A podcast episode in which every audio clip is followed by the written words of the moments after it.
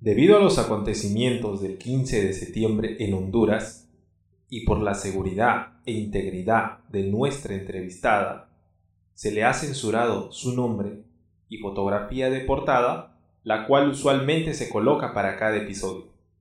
Sin embargo, quedará claro la postura política y social de ella mediante sus respuestas a nuestro cuestionario. Esperamos disfruten del episodio.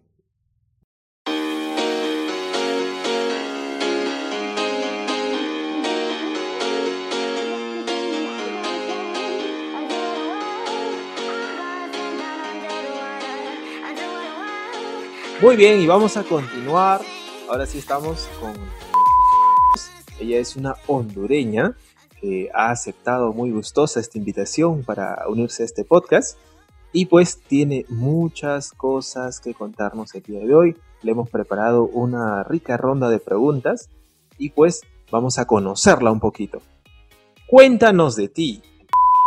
¿A qué te dedicas? Y si tuvieses eh, alguna experiencia de trabajo, ¿no?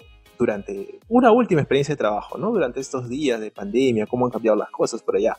Muy buenas noches a todos por lo que nos escuchan. Em, agradecida por la invitación. Eh, bueno, ya decía mm, Carlos, mi soy hondureña. A nosotros nos dicen catrachas o catrachos en el caso de los varones. Eh, mi profesión es pedagogía. Yo soy licenciada en pedagogía con orientación en planificación y administración de la educación, eh, pues mi campo siempre es relacionado con el tema educativo, aunque se puede desarrollar en otras áreas como la administración. Mi última experiencia de trabajo fue como directora de una institución educativa de nivel secundario. Eh, trabajaba de lunes a domingo porque era directora del sistema presencial y directora también del sistema CEMET, es el sistema a distancia que abarca a los adultos pues que por alguna razón o motivo no pudieron culminar sus estudios en la edad pertinente, según lo que estipula la Secretaría de Educación. Esa experiencia, pues a mí me gustaba mucho porque recuerdo, y es la cosa que creo que me va a marcar de por vida a mí, eh, teníamos una alumna transgénero. Entonces, el hecho de tratar con ella eh, era como que una cuestión muy especial para mí y creo que para mis compañeros también, porque em, pues ella es como que exigía que nosotros la denomináramos de una forma femenina, aunque sus papeles legales dijeran otra cosa.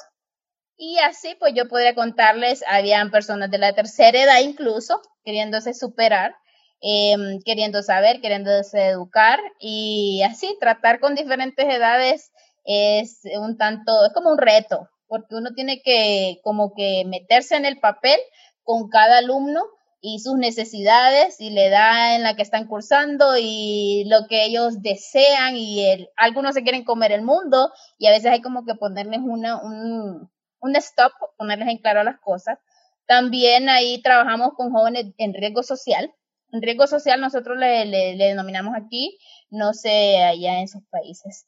Eh, son jóvenes que viven en zonas marginales, que están muy expuestos a grupos mm, sociales con alto riesgo de seguridad.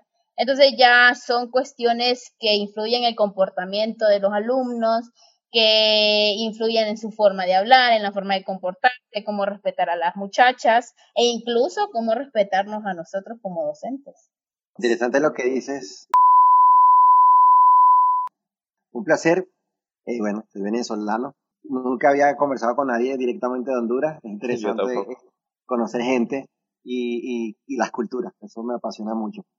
Eh, describiste de una manera bastante interesante tu profesión, en qué te desempeñas, cómo, cómo has podido engranar eh, tu conocimiento con, con, algo que es muy común en nuestra región, que, que, es la ignorancia, pero a veces no es una ignorancia eh, asumida, sino ganada a través de tantos años en que mucha parte de nuestra población carece de una educación, algo muy típico en Latinoamérica, ¿no? Y, parte de nuestro trabajo como, como esa generación que impulsa estos cambios.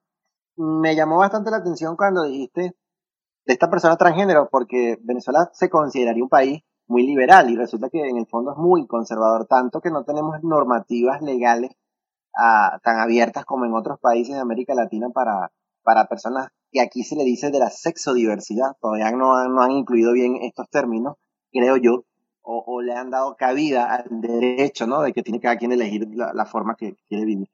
En base a eso, ¿cómo es vivir entonces en Centroamérica, en tu país específicamente? Nosotros somos caribeños, la región donde yo vivo, y, y estamos acostumbrados a que por el calor, por la forma en que el día a día se nos, se nos presenta, por la temperatura. Somos personas muy abiertas, muy espontáneas, muy familiares a, personas que viven en entornos más fríos. Eso a veces no, no lo creemos, pero incluye muchísimo, ¿no? Y, hasta en las tradiciones, en, lo que es el día a día de, las personas que se reúnen, de la familiaridad, de la camaradería. ¿Cómo es, cómo es vivir en Honduras?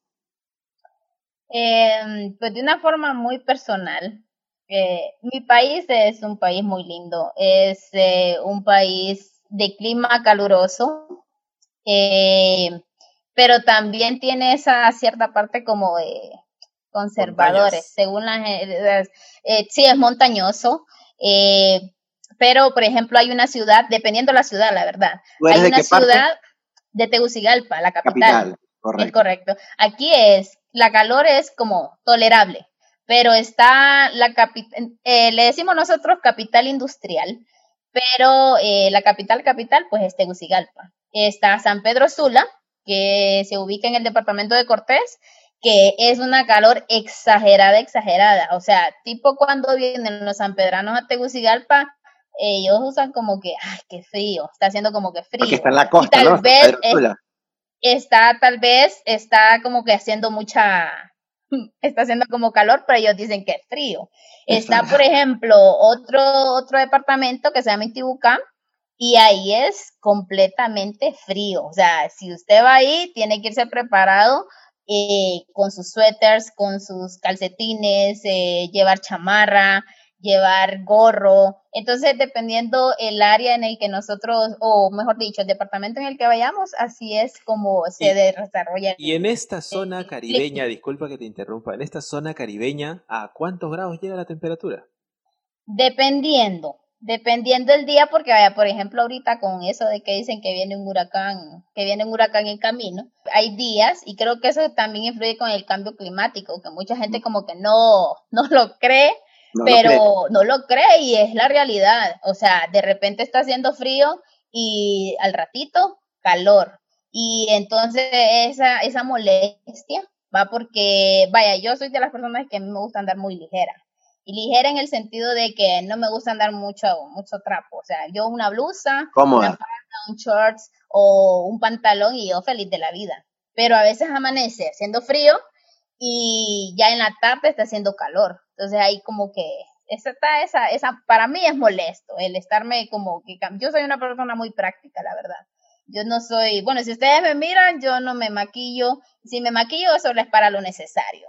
Y no, me, no es que me camino como arreglando mucho. Entonces yo soy muy práctica y para mí es molesto el hecho de que en la mañana frío y en la tarde calor. Y en la noche y en la madrugada frío y ya en la mañana otra vez calor. Entonces no, como que está ese, ese desnivel. No como, como Juan Manuel ahí que parece que se está muriendo de frío. Parece, parece. Está blanco, está muy crudo. Hace frío ahí, Juan Manuel. Tengo... No, no, no. Eh, bueno, ahora estamos en, en invierno en, Lima y aquí lo que prevalece bastante es la humedad. Ahorita en Lima. Más o menos la temperatura. No, eh, lo que pasa es que aquí no es tanto la temperatura, o sea, no llegamos a temperaturas tan bajas, 16 grados, 18. aquí es un frío terrible. Claro, no, pero donde trabajamos normalmente Carlos yo, Carlos, sobre todo ahorita está trabajando en una zona, yo, yo he llegado a trabajar en una zona con menos 10 grados en Huancavelica, menos 10 grados. bajo esta temperatura. Me gustaría ver a, a Jesús a menos 10 grados. Lo, más bajo en temperatura en Venezuela que he estado aquí ha sido, y creo que fue en la zona montañosa, fue como a 10 grados. Más, jamás en mi vida he estado en otra temperatura. No, 10 grados. abres tu refri y te metes ahí un par de horas. Ah, bueno, solamente. solamente, más nada, listo. Claro, ¿qué costumbres son las que normalmente tienen los núcleos familiares en tu, en Tegucigalpa? O sea, por ejemplo, fiestas, no sé, religiosas, corridas de toros, en esta época del año. Eh, pues creo que, que nuestra cultura es bien, bien rica en ese tipo de, de cosas. Eh, se hacen carnavales en las principales ciudades eh, del país, esas ciudades que atraen turistas, ahí es, son las más conocidas. Por ejemplo, hay un festival del maíz que se desarrolla en la ciudad de Danlí.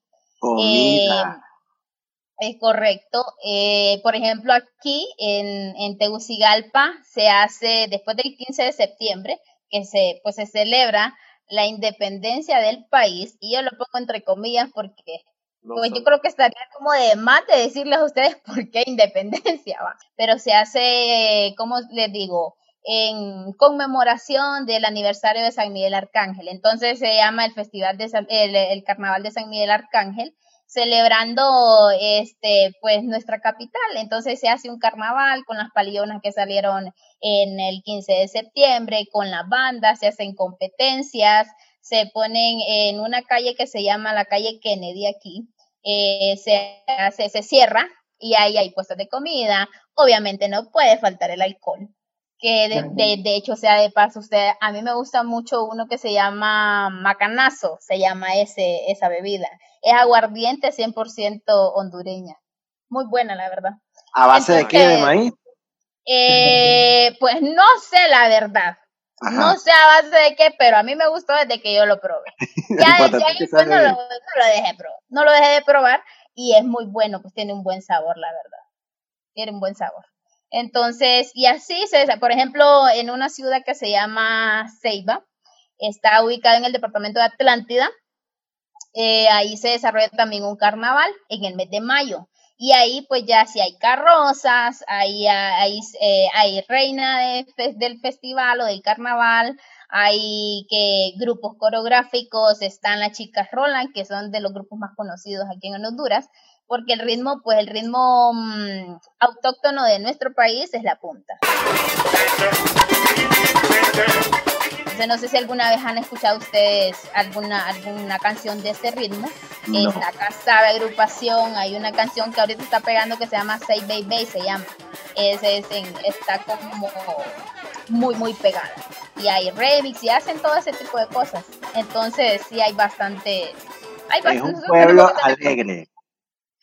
Eh, la verdad es que sí, más que todo, eh, ahí es eh, los afroamericanos, afrodescendientes. Me encanta eso. son personas muy, muy alegres. Ustedes las pueden encontrar en Corozal, que se ubica también ahí en Ceiba. Están en Roatán, que son de las, no, islas de la bahía, que tienen las tres islas de aquí del país, que son, pues creo que es el destino más exótico que hay aquí en mi país. Es muy bonito ahí. Em, y lo pueden, podemos encontrarlo aquí en mi colonia, porque nosotros, pues así le decimos donde nosotros vivimos, colonias. Em, también hay personas así, son personas muy alegres. De hecho, una de las personas que yo más amo en esta vida, porque es uno de mis amigos, él es, eh, nosotros le dimos aquí negritos de raza. entonces, son o morenos, yo a él le digo mi negrito de chocolate. Entonces, una persona muy alegre.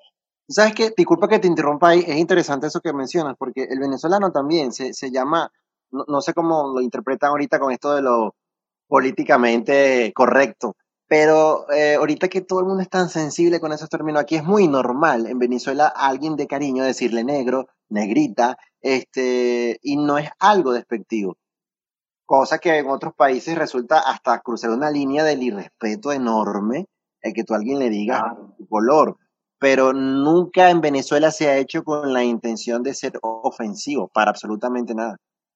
Es que, ¿sabes que Yo siento que, que, mm, yo siento que, que las sociedades o la estructura de las sociedades ha venido cambiando con el tiempo. Eh, yo hablaba anteriormente, yo hablaba en un podcast acerca de la generación espejo y abarca pues esa situación de las generaciones de, mm, de, de cristal. De que ahora pues, todo les molesta, no se les puede decir nada, eh, vivimos en una hipersensibilidad que nos hace muy, a unos los vuelve muy frágiles y a otros nos vuelve em, como que más fuerte. Eh, ¿Podrías hablarnos un poco acerca de la, de la economía pre-pandemia, antes de, obviamente, ahorita estamos podiendo un poco, y también acerca de la, del país? Y, antes de eso, para tener una idea de, sobre todo con respecto a economía, justo antes que te conectes, estábamos haciendo como un tipo de cambio, ¿no? En Venezuela, aproximadamente un dólar americano equivalía a 350 mil bolívares, ¿sí? Y el tipo de cambio actual en Perú, la moneda en soles, un dólar son 3 soles y medio, 3.5 soles. Un dólar, ¿cuánto es equivalente en tu moneda? un dólar equivale aproximadamente a 24 lempiras. Actualmente, ¿con cuánto es el salario mínimo? Actualmente el salario mínimo anda como en 9.500 lempiras a 10.000 lempiras. Que, aunque sea una gran diferencia comparado con el 2009 a, esta, a, esta, a este año, en realidad no es eh, un salario que nos permita tener una comodidad porque este, los costos de vida que nosotros tenemos, em, el gobierno actual, por ejemplo, eh, nunca va a bajar los costos de los productos. O sea, sube la gasolina, sube la canasta básica. Baja la gasolina, no baja la canasta básica. Nosotros tenemos que seguir pagando. Entonces, e igual, por ejemplo, en la pandemia, eh, los recibos de la luz siguieron llegando mes a mes.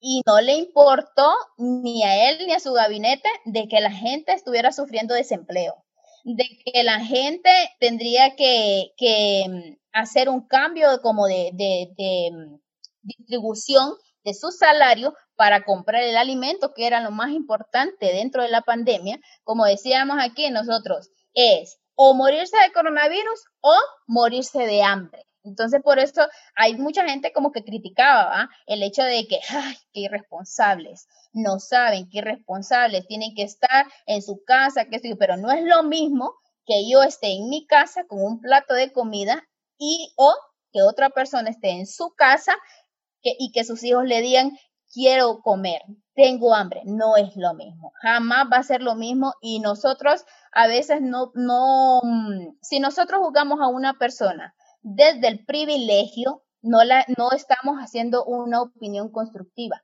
De hecho, estamos señalando solamente desde mi punto de vista, no poniéndome en el zapato del otro.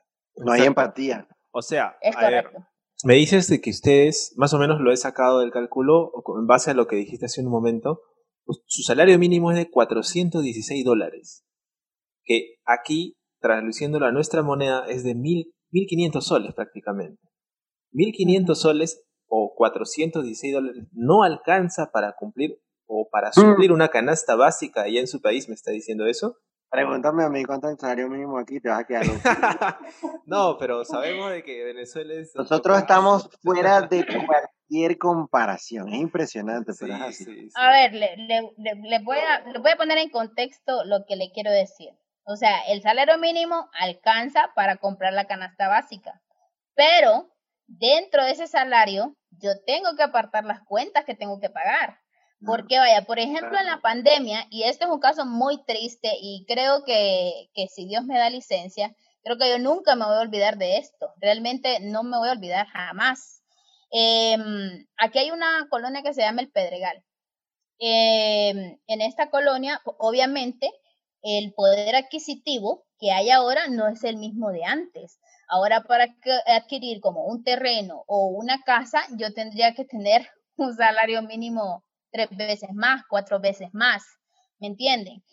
Por ejemplo, para yo adquirir un empleo, un buen empleo, yo tendría que estar dentro del sector público y ser del partido que está actualmente. Si no cumplo ese requisito, ese último, porque nos pasan filtros y, ah, no, es del, del, de la resistencia, ¿es del liberal? No, tampoco. tiene que ser del partido de turno. A mí no le importa si yo tengo capacidades, no importa si yo tengo habilidades, no importa si yo tengo ganas de trabajar, no importa si tengo una familia eh, que mantener, yo tengo que tener ese papel que me acredite de que soy del partido de... Estás inscrito virtualmente en, en el padrón de... Es correcto, pero el padrón ellos lo utilizan como para sectorizar eh, quién sí y quién no. Pero bueno, que te interrumpa, eso, eso, eso, eso nos pasa en nuestros países, porque eso pasa mucho en Venezuela, eh, con el chavismo y con, con el partido de gobierno.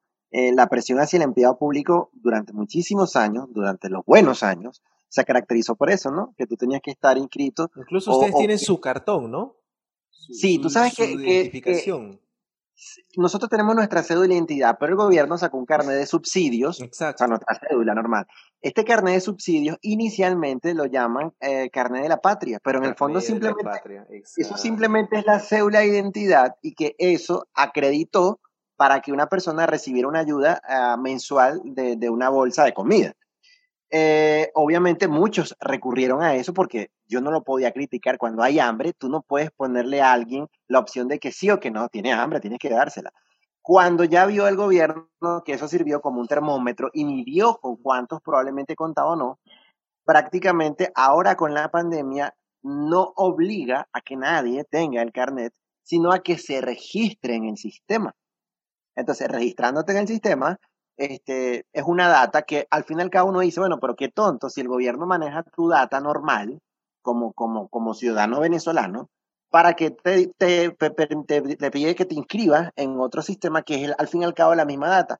Por ahí te das cuenta de que, más allá de si te investigan o no, porque yo siempre he creído que los estados todos controlan nuestros datos, eso ahí no hay por dónde agarrar, eh, es más como un sistema de control, pero para tener en cuenta el nivel socioeconómico, porque mensualmente lo que se te pregunta ahí, ¿cómo va tu ingreso mensual? Si consumiste tal cosa, si tienes acceso. La gente la responde porque ellos ahí como que miden, este, bueno, miren, en esta zona tenemos tales problemas, en esta zona. Entonces se nos criticaba, no, que el gobierno me está averiguando la vida. Bueno, ya, pregúntale a Facebook, pregúntale a Google y pregúntale a Instagram. Entonces, el, eso del dominio Ahora, cuando eso se utiliza para este, poder obtener un derecho que debería tener todo ciudadano, por ejemplo en Venezuela, del derecho a una vivienda, derecho a un crédito, del, si yo te voy a coartar solo porque, como dice, no estás en el partido, es el grave problema que también se presentó y se presentó históricamente en Venezuela. Claro, por supuesto que sí. ¿Qué edad tienes? 28 años. Joven. 28. Eso es lo que yo me como los años. Yo tengo, 30, ah. yo tengo 37. 37, oye, tú estás más, bueno, Carlos, yo estaba más chacado que tú, 37, yo tengo 35. Y, yo tengo 28. Y Carlos tiene, ¿cuántos Carlos tienes? 28. ¿Cuántos Carlos, tienes? Carlos, no te respetan. ah, de la misma Ya, listo. Miren, este, de repente no lo saben, Jesús, bienvenidos al club. En Perú como le comentaba a Jesús, hace 30 años ya pasó eso. Ya, ya lo sabemos, ya lo sabemos. Solo un consejo, un punto de vista. De hecho, yo eh, estoy escuchando atentamente lo que dices. Eh, en la medida de lo posible eh, y en lo personal, yo trato de no mencionar dos palabras. casi nunca digo gobierno, me gusta hablar de Estado. No sé si, si, si me dejo entender. No, no me gusta hablar mucho de gobierno porque tú has dicho eh, hace poco un, un, nombre muy parecido al mío. Lo que pasa es que a ti, a ti, a ti, solo te gobierna tu esposa, nada más, por eso que no quiere decir el gobierno. Así es, nada Y contra eso nada. No, me gusta hablar. Hay una, hay una no, solo mi esposa, dice. Hay una canción que se llama Mi mujer me gobierna. Mi mujer me gobierna. Esa vaina me gusta.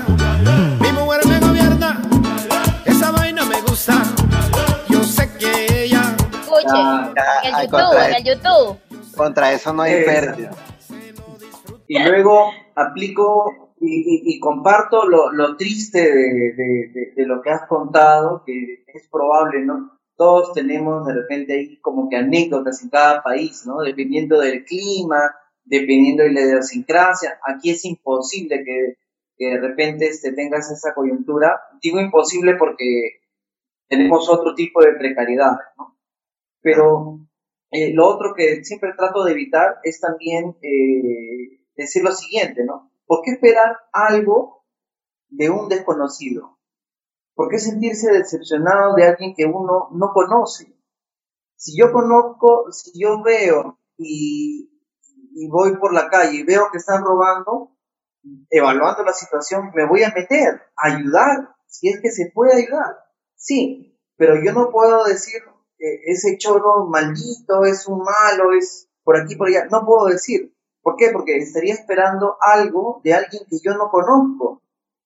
O sea, eh, el, punto es el siguiente, ¿no? Aquí en el Perú, por ejemplo, hemos tenido durante muchos años, como en gran parte de Latinoamérica, personas que solamente han entrado a robar. Una cifra, una cifra. El último dictador que hemos tenido, Alexandra, el, el ingeniero Alberto Fujimori Fujimori, habrán oído en algún momento de Claro, por supuesto. Él, él se estima, se estima que ha robado en un país minero como el Perú entre 6.500 a 8.500 millones de dólares. Así que eso, ya al darles esa cifra, creo que con eso nos estamos comprando unas 10 o 20 veces probablemente la deuda externa de Venezuela y de Honduras juntos, ¿no? Entonces, es una cantidad alucinante, pero lo que marca muchas veces lo que es la diferencia son, justamente somos nosotros, ¿no? Los ciudadanos, ¿no? Qué chévere que seas este, parte activa de repente de la vida política, pero en lo personal uno hace política desde que habla, ¿no? Ahorita estamos haciendo política, ¿no? De hecho, cierto, cierto. al expresar nuestro punto de vista y todo. Bueno, Carlos Escobar está de mal, ¿no? Porque ese rato no habla, así que si te vas, Carlos, créeme que ni cuenta no vamos a... Listo, cambiemos el tinte político, cambiemos... el tópico político. Y no, pero estuvo bueno, estuvo bueno. No, sí, bastante interesante, pero como dice, hay que, si quisiese, eh, se podría ahondar mucho más. Claro, claro. Para llegar a, a, conclusiones más exactas, ¿no? Pero eso lo podemos hacer en otro podcast. estás, en la, estás en la capital, estás en la ciudad. Eh, ¿Cuánto cuesta un plato de comida? En un restaurante normal, eh, ni de lujo ni, ni el mercado. Que yo salí de, mi, de mi hora de almuerzo del trabajo y voy ahí. Quiero ir ahí. Ok, eh, yo les voy a hablar conforme a mi experiencia. Yo soy un poquito como, soy un poquito como callejera, como me voy a meter en restaurante porque, o sea, realmente no, como que, como que no, no, no. A mí me gusta más la comidita de la gente que tiene ese sazón, que le ponen como amor, en fin, ¿me entienden? Pero, por ejemplo, si yo me quiero comer un, una orden de, enchiladas, que es uno de los platos típicos aquí en Honduras, eh, que es la tortita tostada y la carne molida y ahí el repollito rico, todo eso, aquí eso cuesta como entre 30 lempiras a 40 lempiras. Entonces... Dos, dólares casi. es correcto. Ah, las baleadas, por ejemplo, varían dependiendo de cómo uno las pida, porque están las baleadas sencillas y están las baleadas con todo. Entonces, la baleada sencilla aquí cuesta 5 lempiras. Y la baleada con todo cuesta como 20, 25 ah, lempiras. Entonces, no es como que muy costoso. Las pupusas, una orden de pupusas está en, en 50 lempiras. Entonces, aquí no, o sea, si yo me voy a meter a un restaurante caro, obviamente me van a meter la daga, como decimos nosotros. Obviamente no me van a, no me van a andar como con contemplación. O sea, yo me voy a meter, por ejemplo, a un restaurante llamado Cebollines y tengo que alistar la plata. A Friday tengo que alistar la plata. Incluso eh, yo no opto mucho por las comidas rápidas, a mí casi no me gustan. Entonces, de eso sí casi no podría como que hablarles. Pero sí, existen bastante las comidas rápidas, pero hay lugares eh, mucho mejores en los que uno puede ir a comer. Por ejemplo, está el lago de Yohoa, que es otro destino turístico de aquí de Honduras, y ahí es especialistas, la gente que vende ahí es especialista como en los pescados pescados con tajaditas y, el, y el encurtido, le decimos nosotros aquí, eh, para ir a comer allá un pescado y rico y con todo y la vista y todo, pues lo más que podríamos gastar solo en comida son que un plato 150 lempiras. Ahí sí ya. Pero es porque de verdad, es que es de verdad, o sea, usted viene, entra al lugar y le dije y le dice la, la, la, la dueña o la persona encargada, escoja el pescado que se quiere comer y se lo fríen ahí en el momento, no es como que ya está. Ay, qué bien, ya me dio hambre. No. no, de todas formas, mira, el restaurante que has mencionado es 21 soles, que pues aquí es, es muy cómodo, ¿no? Normalmente aquí una comida gourmet o un buen restaurante, 50 soles, 60 soles, hasta 200 soles, que equivaldría más o menos a, eh, no sé, 200 dólares. 60 dólares, ¿no? Más o menos, mm. En comida. Y, y en alojamiento, ¿cuánto cuesta generalmente un alojamiento? En, el, en la ciudad también, en la capital. Dependiendo el, dependiendo el motel, sí, dependiendo del motel. Vaya, póngale que el, el motel sea de los mejorcitos aquí una noche le cuesta. Con espejos en el techo. con, radio, con radio en la Un hotel más o menos aquí le cuesta eh, la noche 500 lempiras. La noche. Hay otros más baratos. Hay otros más baratos, pero pues ahí ya es una zona eh, un poco riesgosa y no tanto para decirle que es que los van a matar y si van ahí, ¿no? ¿verdad? Pero hablamos de, de, que, de, que, de que buscamos también algo que esté como aseadito, no es que ir a, o sea, no es que uno se va a ir a meter a lo, a lo último. Pero ah, hay, hay moteles que cuestan 300 lempiras eh, y 300, 350 lempiras, hay de 500 y pues están los 5 estrellas, que hay que ahí hay que listar. Estupendo, Alexandro. Ya nuestros oyentes tienen una idea súper clara de, la economía y de todo lo que estamos hablando. Adelante, Jesús. Eh, bueno, interesantes esos datos y, en esa misma onda y ya escuchándote cómo te expresas, más o menos ya agarrando el acento que es bastante característico ya para mí. Pero yo creo que ella se está conteniendo. Es como cuando entrevistamos nosotros una mexicana no, pero estamos muy en onda ya. Si a mí me preguntan, yo contesto. No, ella se está conteniendo respecto a la forma de hablar. La mexicana que una vez entrevistamos se contuvo bastante, que nosotros le dijimos, wow, ¿cómo, cómo haces para mantener ese sotaque tan plano? Le digo, no, es que me estoy conteniendo, me dice sí. Pero de ahí cuando empezamos a hablarle de los, de los, eh, las jergas, los hondureñismos que le vamos a preguntar, ella uh, se soltó con toditos. A ver, Adelante, ahora sí, Manuel, pregunta.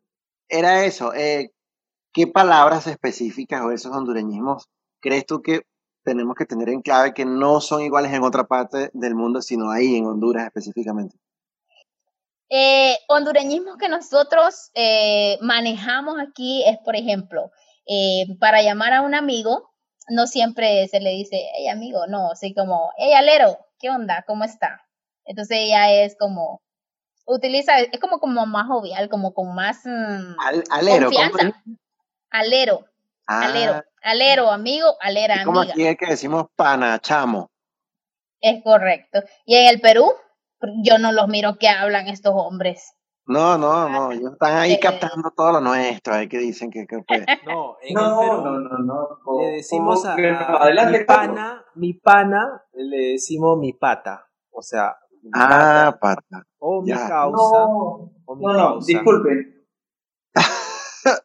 Es que entonces ahora va a hablar el hombre, ahora va a hablar el, hombre blanco, ¿no? El hombre blanco tiene otro.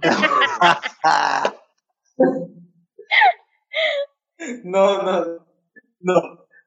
Lo que pasa es que aquí en el Perú, nosotros, este, de cariño, ¿ah? ojo, siempre con cariño, Carlos, siempre con cariño, tenemos negros y tenemos negros bamba.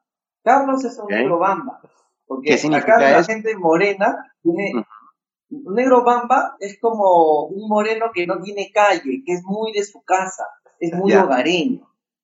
Entonces él no, no tiene no tiene la no tiene la jerga en, la punta del labio. A ver, miren, pata, yunta, causa, eh, chulería, Charlie, y me quedo corto. O sea, tenemos hueón. Para nosotros, hue... disculpen, sí, pero para nosotros huevón tiene 100 acepciones. 100 acepciones. Alabón, alabón. Discúlpenlo a Carlos, discúlpenlo, es este. Discúlpenlo a Carlos. no, tiene mucha casa. Se nota que tú vives en la calle, ¿no? Se bueno, miren, otro, bueno, otro hondureñismo que nosotros utilizamos es la palabra pucha. Pucha, es como que cuando algo me sale mal, ah, por no utilizar la palabra, la otra, la PUTA, eh, entonces, pucha. O, o cuando alguien nos cuenta algo, alguna situación difícil, ya nosotros, puchica, está difícil la situación. Aquí a un, a un niño, o, un, si le dice chamito, allá como le dices a un, a un niño. Eh, no, nosotros aquí le decimos guirro, cipote, o cipota, huirra, chamaco. Eh, esos son los, los, los, que nosotros utilizamos también para denominar a los niños. Aquí, aquí si tienes una novia, así que no es tan formal, le dices jeva. Allá, un, un jeva, así con J. No, esa es la, esa es la jeva de Jesús. Eh, si, si, es una chica, entonces ella le dice, este, no, esa es mi arrejunte, pero no es nada formal. Eh, no, bueno, no, aquí cuando, cuando, cuando se le, cuando no es así como algo muy formal, fíjense que ahí sí me agarran como en curva, porque uno de todo se da cuenta, entonces uno dice, ah, no, e, ella es mujer ya de, de, tal persona. Claro, claro. El, marido, o marinovio, le dicen a doña. Marinovio, igual que aquí. Marinovio. Entonces, no hay así como una denominación exacta para, para llamar a una mujer que está con alguien y que no tiene como, como, como que muy formal. Relaciones abiertas, le dice. Ya. Aquí le decimos, aquí le decimos trampa. trampa. Trampa, le decimos. Ese, es mi trampa, ese es mi, mi doble cachete. trampa me suena como. Trampa me suena como. Como, aprovechada, como aprovechada, como, ¡ey! Lo engatusó. Exacto. Carlos debe saber de eso. ah, bueno. Pero mire, les voy a mencionar los otros hondureñismos para que no nos quedemos cortos. Aquí utilizamos la palabra macanudo para llamar algo muy bien, o atucún, cuando por ejemplo uno está bebiendo y atucún es como de un solo, va, sin, sin parar. hay otras así como de que, hay una palabra que nosotros utilizamos así como de que estás cagado. Estás cagado es como de tenés miedo. Ah, claro, igual aquí, igual acá. Eh, me cayó el 20 también es como para decirme, hey, te entendí, te entendí lo que me dijiste. O le pusieron el balde, es como esa parte suavecita como me asaltaron, me quitaron todo, le pusieron el balde. Y para cerrar, adelante Jesús. Fíjate, algo para nosotros nuevo, los venezolanos, es en tiempos recientes esta crisis que hemos tenido, es esa gran diáspora, ¿no? Que ya tenemos cosas que nunca Venezuela había visto, ¿no? de familiares, amigos, conocidos, vecinos, emigrando, emigrando, emigrando, y que para nosotros es algo que estamos intentando digerir. En el caso de ustedes allá, eh, la migración ha sido algo frecuente con los años, tanto que por lo que he leído, este, la cantidad de remesas que aportan a la economía es algo enorme. Entonces, eso de la migración es algo con lo que el gondudreño ya está acostumbrado a vivir o es algo reciente o no es tan novedoso. No, este, realmente que la, la, migración pues tiene como que ya sus décadas de estar funcionando aquí en Honduras.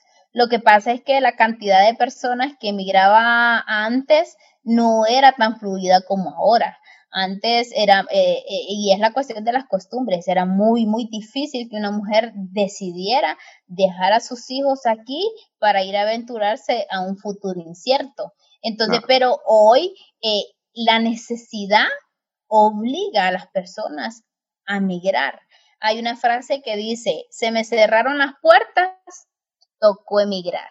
Entonces, yo incluso lo he pensado ustedes. Yo lo he pensado y se los, o sea, ya que estamos en esto del podcast y hablando de, de, ese tema, yo lo he pensado porque las oportunidades de empleo, que es lo que uno más que todo busca, una estabilidad económica, eh, son cada vez menores. Entonces, vaya, no sé si ustedes han escuchado y no sé si ustedes en sus países se ha dado, pero aquí en Centroamérica como tal, se da lo que son las caravanas de inmigrantes.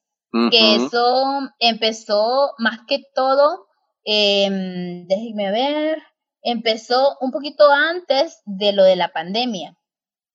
y no para todos representa pérdida, porque fíjense que, bueno, hay un programa que se llama Tengo Talento y hay un chico que, que se hacía llamar Root Boy, hondureño él, ganó el concurso y, y, pues gracias a ese concurso y que él tomó la determinación y la valentía de, de arrancar de este país que le negó tantas oportunidades, eh, él ahora pues tiene mejores oportunidades para salir adelante, sacar a su mamá adelante, porque en realidad ustedes miren, los índices de desempleo en el país son, son, ay, ¿qué palabra puedo utilizar? Son realmente espantosos, son, es una cuestión tan abrumadora más que todo para los jóvenes, porque aquí pues la educación no es que sea tan cara, ustedes fíjense, eh, uno pues esforzándose puede salir adelante, pero no me sirve de nada graduarme de la universidad o del colegio y salir a un mundo donde no hay oportunidades para mí ni para la carrera que yo elegí. Quiero dejar eh, como, como bien claro, ¿verdad? De que, de que nosotros somos un buen pueblo, somos personas trabajadoras, somos personas aguerridas. Eh, vaya, por ejemplo, yo soy pedagoga, pero si a mí me ponen a trabajar de otra cosa, yo no me voy a, a cagar, no me va a dar miedo. ¿Me entienden? Porque la idea es de que, de que usted lleve el sustento a su, a su casa, de que, de que, mm, de que no se raje, de que siga adelante, y así somos la mayoría, ¿me entienden? Es raro y contada la persona que se queda en su casa y, no busca como qué hacer, aunque las oportunidades sean muy pocas. Para terminar, la gente, ¿dónde te puede seguir? ¿Dónde puede conversar contigo? Bueno, me pueden seguir o me pueden seguir o escuchar em, en Spotify y en Anchor FM. Eh, me buscan de lo que yo más o menos hablo, o mejor dicho, la finalidad del podcast es hablar sobre temas sociales que nos inmiscuyen o nos incluyen a todos, la verdad. Y en muchos de ellos, o mejor dicho, en todos, eh, hablo acerca de experiencias propias que yo he vivido o experiencias de, amigos, noticias impactantes del mundo también, cosas que realmente nos hacen ver la vida desde otro punto de vista. No es precisamente lo que conocemos, porque yo siempre digo o apelo a la cuestión de que con una palabra eh, nosotros podemos cambiar el rumbo de la vida de las personas. O sea, tal vez no somos personas intachables, que creo que no existe una persona en el mundo que sea intachable, que no tenga algo, algo malo o algún pecado negro, negro, negro escondido, o que sea 100% perfecto, porque la perfección no existe en nosotros los seres humanos, pero sí la capacidad que nosotros tenemos de acogerle el problema a otra persona, no resolviéndoselo, pero sí mostrándole un apoyo, un abrazo, una palabra, una frase, eh, solamente el poner el oído con una persona puede cambiar el rumbo de las decisiones que tome esa persona. Y se lo digo yo porque ya, mm, ya me he llevado experiencias eh, desde muy temprana edad, no solo ahorita con del podcast, pero sí tengo muchas historias o por lo menos historias que impactan la vida y que yo puedo decir cómo puedo yo realmente como ser humano, al tener empatía con otra, o con otra persona, mejorarle la vida. Y es que no lo hago yo, lo hace Dios utilizando las personas. Y entonces, porque yo tengo muy presente la presencia de Dios como ser sobrenatural en nosotros, y yo sé que, eh, por ejemplo, con el trabajo que ustedes hacen, eh, que creo que es como que muy parecido, ¿va? Ustedes pueden cambiar la perspectiva de vida de otras personas. El hecho de que un mal no dura 100 años, de que vamos a salir un día de esta situación y ese día que nosotros lleguemos a salir de esta situación, la libertad va a volver a nosotros. Qué bonitas palabras. Solamente me queda decir muchas gracias por haber aceptado la, invitación, la invitación mía, por haber por haberte soltado con todas estas preguntas que a la larga pues te hemos hecho. Este, yo comparto mucho de lo que ha dicho. Gracias nuevamente a, nombre de Epi Podcast. Si en algún momento Carlos, yo, Jesús, somos este, de alguna manera este, fuente de, de retroalimentación o de repente para ser invitados en tu programa, bienvenido, bienvenidos aquí. Carlos sobre todo está con mucho más tiempo y me ha dicho por interno que está muerto porque tú lo entrevistes. una persona muy, muy leída.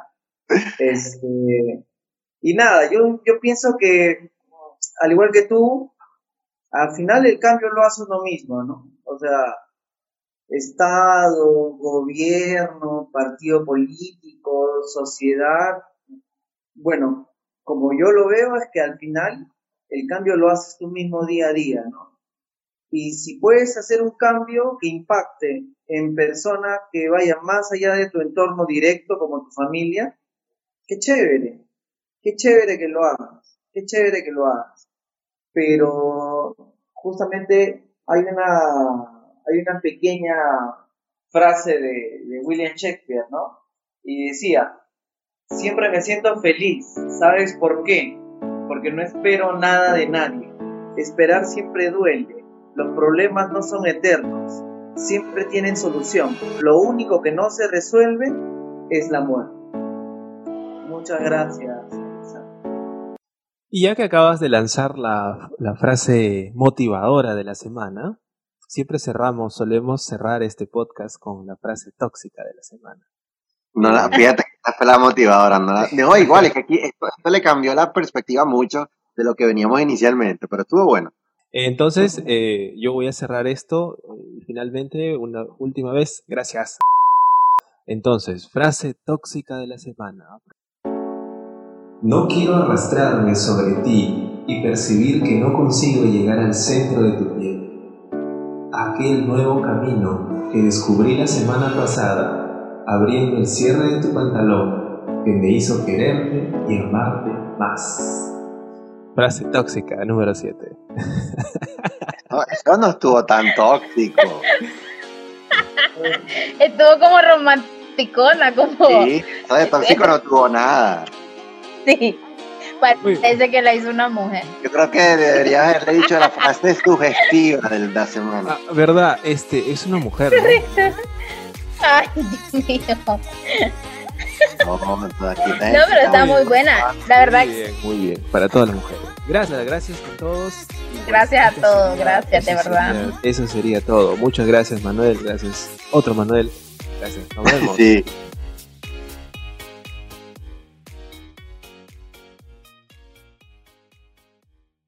Amp Podcast não se responsabiliza pelos preconceitos e opiniões forjadas durante o diálogo. O conteúdo carece de preparação e fundamento coerente e, devido ao seu conteúdo, não é recomendável para maricas sensíveis. Maricas, maricas sensíveis. Maricas sensíveis.